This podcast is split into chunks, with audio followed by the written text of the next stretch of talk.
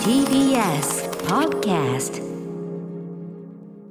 はい、えー、1月9日月曜日でございます。熊崎さんよろしくお願いします。歌丸さんよろしくお願いします。はい、あのーちょっとほやほやの話いたしますとね、はい。えっとこの週末って、はい。あのー JR の渋谷駅、はい。山手線のえっとホームのということかな、渋谷駅のとにかくあの大幅、まあ工事がありまして、でずっと運休だったんですね、山手線がねね内回りがね。でで、そうなんですよ。で、あの工事してんなとは思ってたんですけど、さっき山手線乗ってこう通過しようとしたらあの渋谷の駅のホーム開く側が今までと逆側が開いたんですよね。そうなんですね。ホームの位置をこうだから要するにずらして内回り外回りを一緒にしたってことなんですね。そうそうそううそうそうそう。ででもでもそのなんていうのかな。なんかこう身についたさこうこっち側が開く、こっち側が開くなんかあんじゃんこうさ。渋谷土地感的な意味で。通ってることが多い人であればあるほど結構違和感あるでしょうね。そうなんですよ。恵比寿はこっち側渋谷はこう、はい。じゃあししばらくこうなんていうのかな。こう内回りで行くと左こう進行方向に対して左側がずっと続くってイメージだったから。ああなんだでそっかそっでかそっか。さでそのその背中がさ、はい。大体さその開かないまあドアにね寄っかかったりはしないけど、はいはい。なんか危なっかしい感じがする。とはいえさまあこっち開かねえなと思って背中向けてたりするじゃない。開かないサイドだからちょっと安心感を持って。でプシューしたらあーっていうさなんかそのなんていうの？渋谷は渋谷なんだしああ、はい。そういうことかって頭では分かるんだけどなんかその今まで僕の勝手知ってるその渋谷のあれがいや今までずっとだからずっと左だったから、はい。いや本当になんて生まれてこの方っていうか物心ついはい。て山手線使ってから多分ずっと左だったからなんかものすごいねなんていうのパラレルワードっていうかあれなんか微妙に違う世界来ちゃったじゃないけど同じ渋谷なのにすごいこう逆になってるわけですそうよね変な感じ、まあ、いずれこれも当然ねすぐ慣れるは慣れると思うんだけど、まあ、今日だから今日限定の考えをでも一番ホットトですよね。日曜日に終わったものの月曜日ですから。そう。なんですよ。いやだからびっくらこきましたという。すみません小さな話ですけどもね。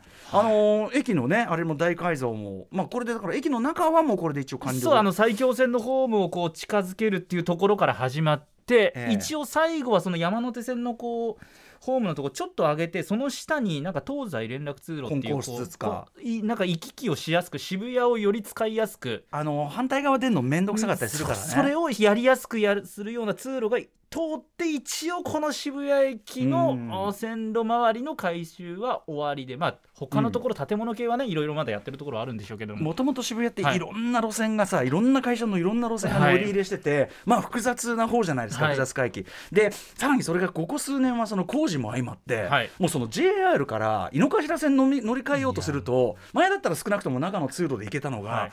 今ほら工事中でさもうえこれどこ行くの？みたいないさ狭苦しいとこ通った挙句一旦表出されてさおいみたいな出されんのかいみたいな感じがあったりしたんだけど、それがいよいよねいよいよいよいよすっきりするといういよすっきりするんじゃなかろうかと、まあ、どうなるのか分かんないですけどね。いやー、ということですいませんあの小さな感想でございますや渋谷が。私も本当分かんないです。はい、ということで今日はですね、まあ、熊崎さん周りに来てるメールも結構ありまして。はい。あの月曜日ちょっとねあの、はい、この後あの9時までずっと3時間続きますけどあのね意外と時間ないんでもうポンポンチャチャチャッととチャチャチャッととねチャチャチャッとこうあのメールをガンガン勝利していきたいと思いますんで、始めましょうとっととね。はい。シックスジャンクションはいはい。曲もちょっと早まし早まし。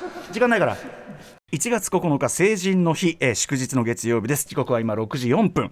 ラジオドッキの方もラジコドッキの方もこんばんは。こんばんは。TBS ラジオをキーステーションにお送りしているカラチャーキュレーションプログラムアフターシックスジャンクション通称アトロク。パーソナリティは私ラップグループライムスターの歌丸です。そして月曜パートナー TBS アナウンサー熊崎和人です。はい、熊崎君よろしくお願いします。お願いします。えっ、と早速なんですが、はい。ちょっとこの番組絡みで言いますとね、えっ、と2月の、えー5日か、えー日曜日に開催されますアトロク映画祭、えーバルトナインのドルビーシネマで、ザバットマンそしてガメラ大怪獣空中決戦、えーこちらの2本立てというのかな。で我々のトークショーもやりますよというのを2月5日にやる。でそのチケットが今日1月9日日付変わったところで、はい。あのーオンラインで発売。であの窓口でもチケットが残ってればあのーバルトナインのあのー劇場で買えますよ。ただ、はい。あのオンラインで売り切れちゃったら買えないのでオンラインでよろしくお願いしますみたいなことをねずっとこうアナウンスしてたんですよね先週、はい。でいいよと。バットマンドルビーシネマで見るバットマン。ドルビーシネマでバットマンザ・バットマン見てないやつはザ・バットマンを見たことにならないと言っても過言ではない とか、はい。えーガメラの 4KHDR 版これをねドルビーシネマで見るのは本当に格別ですよとか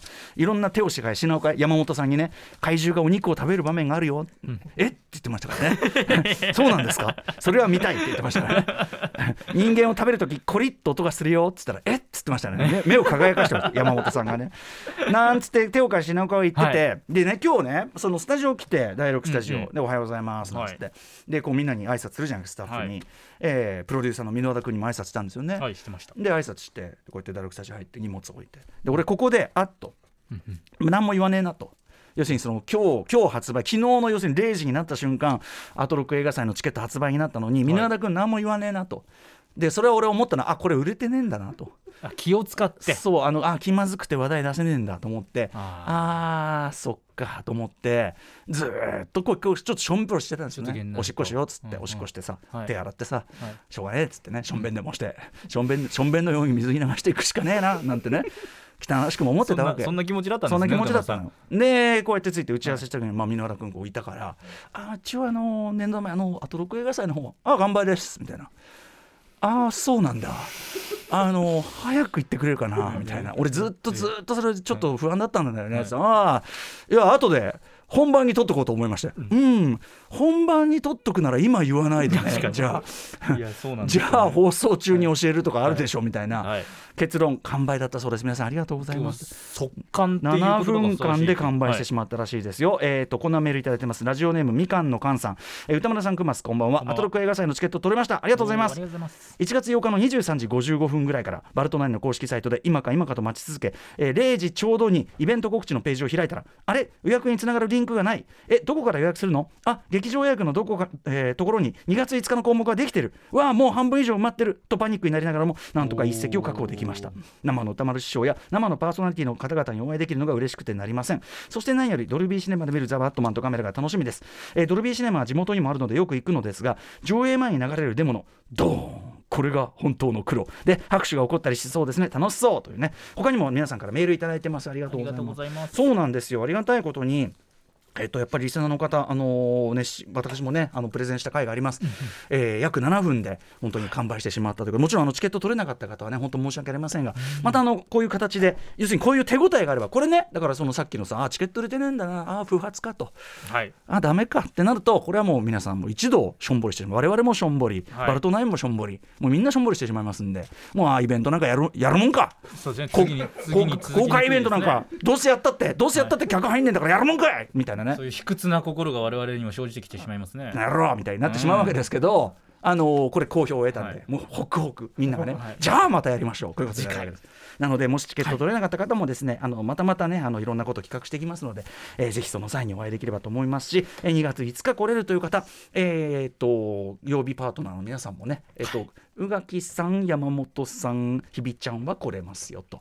で私は。熊さんはちょっとお仕事ですからね。ちょっとでもまあまあ仕事終わりでっていう。そのナメラはね間に合うかどうかみたいな。無理しなくてそんなね。そんないや無理じゃないんです。そんな別にあれよ。あのクマスの悪口とか言わないよそれは不安です。だってさ歌映画映画祭やっててね、わざわざそこでクマスの悪口言わないよ。いや私ね正直悪口言われるなんて全く思ってなかったですよ。でも歌丸さんが悪口言わないよって言うからえ俺悪口言われる可能性あったんだっていうことをいやいやいや言わない言わない。でも言わない。え言う2月5日言うわけもない。この1か月ちょっとえ え不在の映画祭で悪口言われる可能性がある。よろしくないハラスメント。気にもしなかった。違う違う。冗談ですよこっちも。ほら自分が自分がいないとこでさ、この野郎俺の悪口でも言ってんじゃないかこの野郎みたいなね。そういうのがあるじゃないですか。いや言う言う言う言うはずもない。言う余地もないですけど。本当に後半いける可能性が結構あるので。本当に、はい。あのじゃあ風戸さんももしお越しになれればね。ははい。い、ということで、えー、2月5日のアトロク映画祭無事チケット完売いたしまして私も心穏やかという話、えーご購入いただいた皆さん本当にありがとうございますということでございます。あとはですね例えば、はい。え熊崎君も実況先週ね、えー、と1月1日にやられましたニューイヤー駅伝について、はい。先週もお話ししましたよね。で、えっとね、こんなメールが来てるんでこれぜひご紹介したいな、はえー初めてお便りしますということでありがとうございます、えー熊崎さんニューイヤー駅伝の実況お疲れ様でした。私は12月26日の放送で紹介していただいたアトロクリスナーでニューイヤー駅伝の選手の姉です、これですねあの弟さんがねニューイヤー駅伝こう出ますよと、はい。でなおかつ結構私の番組聞いていただいてて、はい。後ほど出ますけどとあるコーナーで投稿を読んだこともあるという方だった、えーえー弟にとって今年のニューイヤー駅伝はちょっとあのあえて名前はねちょっとここは伏せさせていただきますが弟にとって今年のニューイヤー駅伝は選手としての集大成の大会で引退レースでした。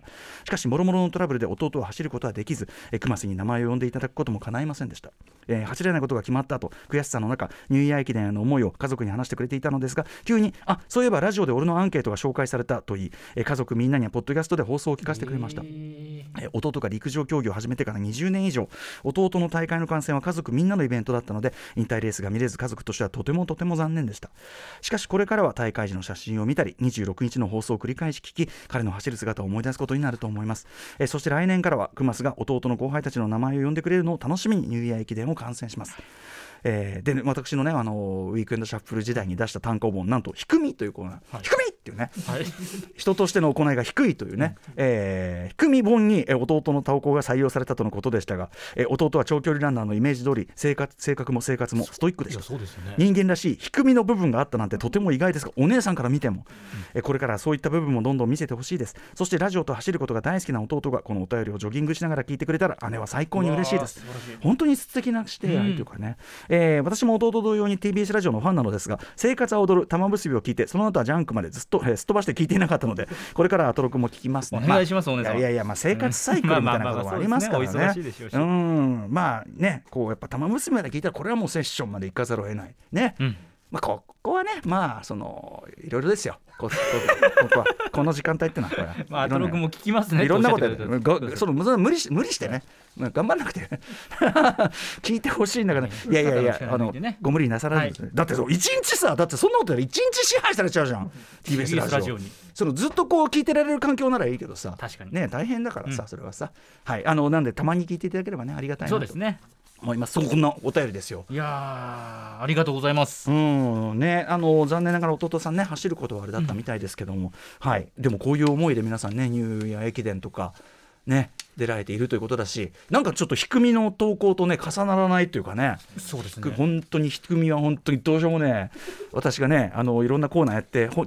いろんなコーナー本にしてきましたけどこのコーナーだけは本にしたくなかった。低みというやつですから、採用されれたんですから、ねえ。ありがとうございます、ねあえて伏せておきますけどね。どなたかというのはね。あとね、はい。まだ時間あるね先週大好評いただきました初夢特集。ね楽しかはいったですよね、この今年一発目の放送でしたけど、まあみんなで夢の話しようじゃないか。栄養夢、熊崎君の栄養夢がとても良かったと宇垣さんが言ってました。宇垣さんが宇垣さんがずっとポッドキャストですぐ翌日まで聞いていただいて、はい。あのあの風戸さん風戸さんのね、まあ、宇垣さんの言い方風戸さんの栄養夢が本当に良かったよ夢これですね。宇垣さん大絶賛の。えよ夢これですいいですね。てらいのないこれです。アピール。アピールの行方まさに。皆さんこれでですからね、でね、えっと初夢特集に関してほらあのー今年はねちょっとありましたけど熊崎さんの夢見るやつがね、はい。一昨年少ねえじゃないかっつってでみんなうないさんの夢ばっか見やがってと俺の夢を見ろっていう名言が出ましたけども、えーまどろみさん、えー歌村さん熊崎さんこんばんは。こんばんは。先週の初夢特集に関連して昨夜から今日にかけて起きた出来事を報告させてください、はい。えー初夢特集はラジコのタイムフリーで昨夜の就寝前に聞いたのですが事前に投稿していた私のメールは読まれておらず熊崎さんが出てきた夢だったんだけどな、まあ、100通以上ある寝言から選ばれるわけないかと思って眠りに、えー落ちましたと、うんうん。以下夢の部分。こういう夢でしたと、はい。私が幹線道路を歩いているとプレハブの施設のような場所で血気盛んに大声を上げている男がおりそっと近づいてみると熊崎さんではありませんか。しかも目の前にはマイクがあり何かの実況をしている様子幹線道路なので特に実況するようなものはないはず。何をやっているんだろうと見ていると RRR のグッズ T シャツを着た古川さんが SS ラージャ周り RRR のグッズ T シャツを着た古川さんが出てきてここは危ないから下がった方がいいよ。今の熊さんは正気じゃない。で伝言は僕から僕から伝えておくから。と言われ私はいつの間にか持っていた封筒を古川さんに渡してその場を去りました。夢ですよ。あの封筒には何が書かれてあったんだろうと思ったところで目が覚めました。ということでこれ夢なんですけどね。目が覚めて、はい。えーまた熊崎さんの夢を見たけど来年の初夢特集までに温めておくほどのものでもないなと思いながら。いや面白いよこれ結構。全然いいと思う。温めてくださいよ。自分の喪信メールを確認したところなんと送ったはずの初夢投稿メールがエラーで送信されていませんでした、えー夢の中で熊崎さんに直接封筒を渡せなかったのはメールが届いていないことを暗示していたのかもしれません。私の目に登場してくれたありがとうあ登場してくれてありがとう熊崎さん。の気持ちでどうしてもお知らせしたくメールしました。今日の放送も楽しみにしています。ありがとうございます。これいいいいいい夢じゃんね全然。素晴らしいですあの特に僕ここ好きだね。やっぱ今の熊さん正正気じゃない？何が起きてたんだ？正気。クマスに何が起きて正気じゃない状態で何か実況してたんですね。幹線道路でね。なんでしょういねやーでも言ってみるもんですね。夢に出てきてくれるまだ出てんの？まだ出てんの？熊崎さん実は。あんだけごねるとやっぱこんだけみんな見るんですよね。褒めてみるもんですね。ユーフォニアのびりしまさん。先週の初夢特集2023大変楽しく拝聴しました。ありがとうございます。ちなみに昨年に引き続き熊津さんが自分の絡む夢の投稿が少ないことに対してご立腹気味という展開がありましたが、実は昨年の初夢特集の直後私の夢に熊津さんが出てきたことを思い出しました。これやっぱちゃんと忘れずに送ってくださいね、どんなシチュエーションかと言いますと夢の中で熊津さんはなぜか私の職場の同僚でとにかく毒舌が絶好調ついついこの人私と違ってアナウンサーとして人前で喋ることあるのにこんなに口が悪くて大丈夫かな？ネットが炎上したりしないのかな？と心配しているうちに目が覚めたのでした。正直いいバイブスの夢ではないことが惜しまれますがそれでもちゃんと思い出して特集にメールを送っておくべきでした。熊さんいや風戸さん次回こそいい夢を見ていいメールが送れるように頑張ります。これもいいじゃんね。いいですよ。全然いいよね毒舌。だって一時期ヒールターンするっつってさ。まあクマスっていうのも熊まさにそもそもね。えっとなんだっけサノス。インフィニティ・ウォーの時代ですからね。古っ。ね。そうだよ。クマスだってもともとはそういうことだからね、だからヒールなんだもともとねそうでヒールターンして、まあ、サノスと、まあ、大仁田敦さんとかいろんなのをいろんな混ざって。まあ、笹団子さんなりにこ笹団子さんのさライダース大仁田さんのライダースあまだ。着させられてたもんう、ね。まだ会社にありますよ。あまだあんだ、はい。へえ あのたまにはねじゃあ。たまには。いやそういうことよだから。そうですね。あとやっぱり熊崎君はね、はい。こう見えてやっぱりそれはもう放送で載ってないところはもう聞くに耐えない。結構口悪いかもしれないですからね僕ね。乗るね。うん。乗ってくいやいねやいやいや。いい意味でね。うん。いやいい意味で。ただの善人じゃないという。いい意味でいい意味で。そういう一面も多少は出していきますよいいね。いい意味で。やばい。ただの善人じゃないわ。ただの善人なかなかのパンチラインですよいいこれ。いい意味で。いい意味でね。そうそうそうそう。そういうそんな人を傷つけるようなことは私は言いませんよ、うん、まあまあまあまあ、そういうところはわきまえてます。あのだからその噛みつくとしてもよりね強いもの権力に対してね。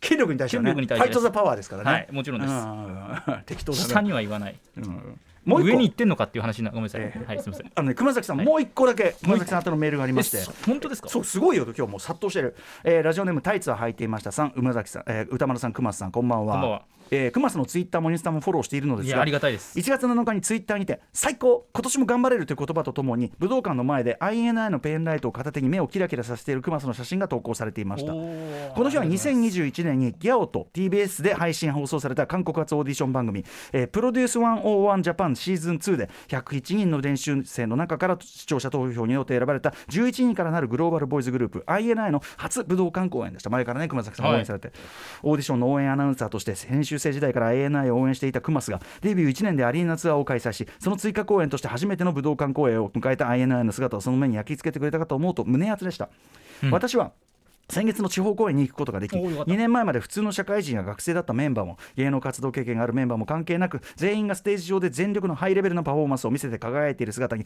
本当に感動しました。武道館の感想もぜひ熊瀬の口から聞かせていただけたら嬉しいです。ということで行かれあー。てぜひはい。いや感慨深かったですね、まさにこのタイツは履いていましたさんと同じところで言うと、ちょっと前までもう1年前2年前とかまでオーディションをやって選ばれた人たちがデビューをして私うん。最初のそのファンフェスファンミーティングも行ったんですけれども、うん。そこからもうわずか1年余りで、うん。こんなに、まあ、トークも上手くなってるし、はいはい。ダンスもみんなそれぞれのメンバースキルアップしてるし歌もアップしてるし、うん。この1年間のこう努力が詰まってて、うんうん。で11人あやっぱりこの11人って、まあ、ある意味オーディションで偶然11人になったのかもしれないですけど、うんうんあ必然的にこの11人なんだなって思わせるようなところもあったりして。なんかね、こううん。感動ポイント、うんうん。涙出るポイントがこういろんなところに縮めら、うち散り込められていまして、まして最初から見てればねれそうなんですよ。うわー、頑張って成長してるしこれからどうなっちゃうんだろうっていううんうんうん。感動でした。1年でねだってねいやすごかったです、ねすごかったですすごかったです。すごい成長はい。曲線ですもんね、うんそれはね。そうかそうか。ぜひちょっとまたクマスのね、はい。クマスプレゼンのなんかそういうこうアイドル特集なのいかもうぜひ。オーディション番組特集なのか分かりませんけど、なんかそんなのもねいずれやってみたいものですねちょっとね。はい。皆さんクマスに熱いメールありがとうございます。ありがとうございます。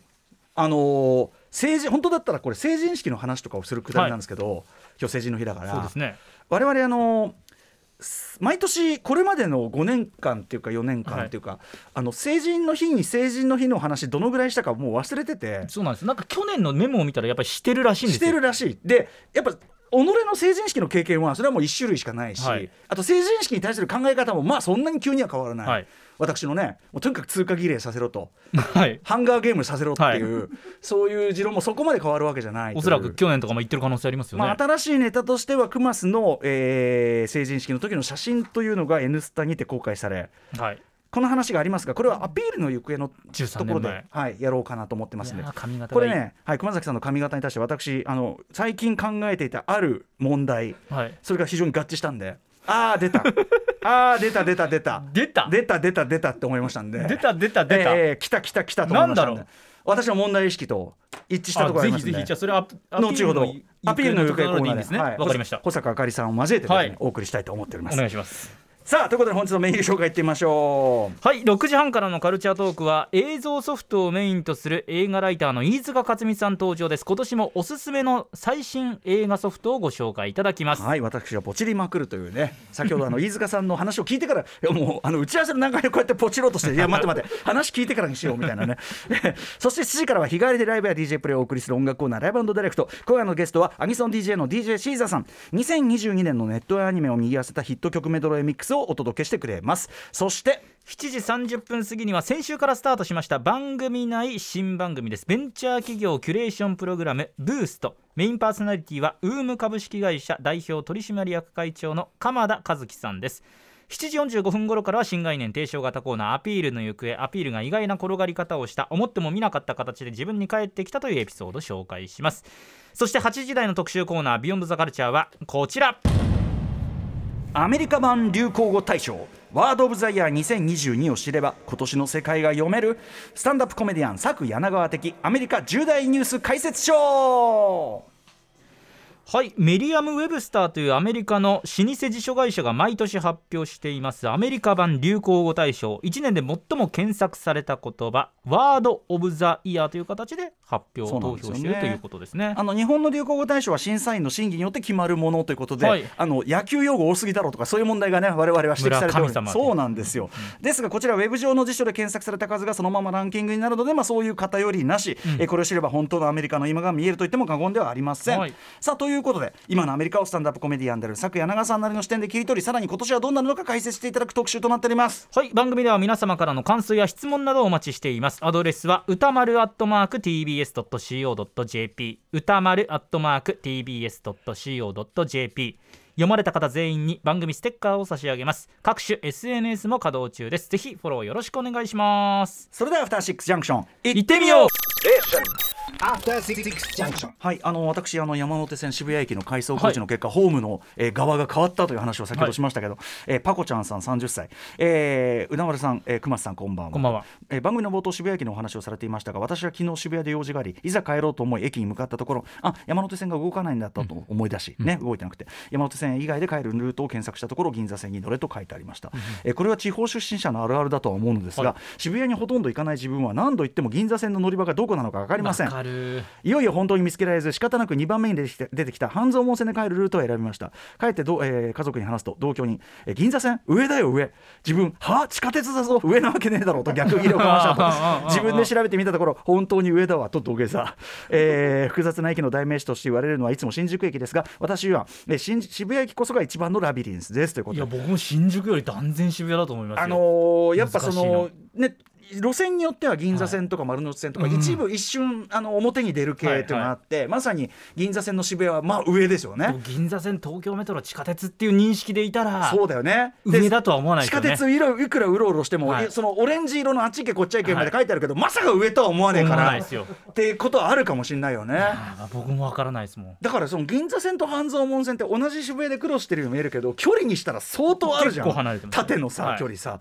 であのそれで乗り換えるんだっったら全然あっちのさ表参道で表参道の向かいでさあそうポチャンと行けるわけ表参道でそこ乗り換えは楽ですもんね。だでも皆さんねこうほあのパコちゃんさんもそういうこうなんて乗り換えテクみたいなものを駆使しきった時にやっぱり快感っていうのが訪れるわけですよ。あー渋谷マスターしたら嬉しいだろう。なこの位置快感っていうね。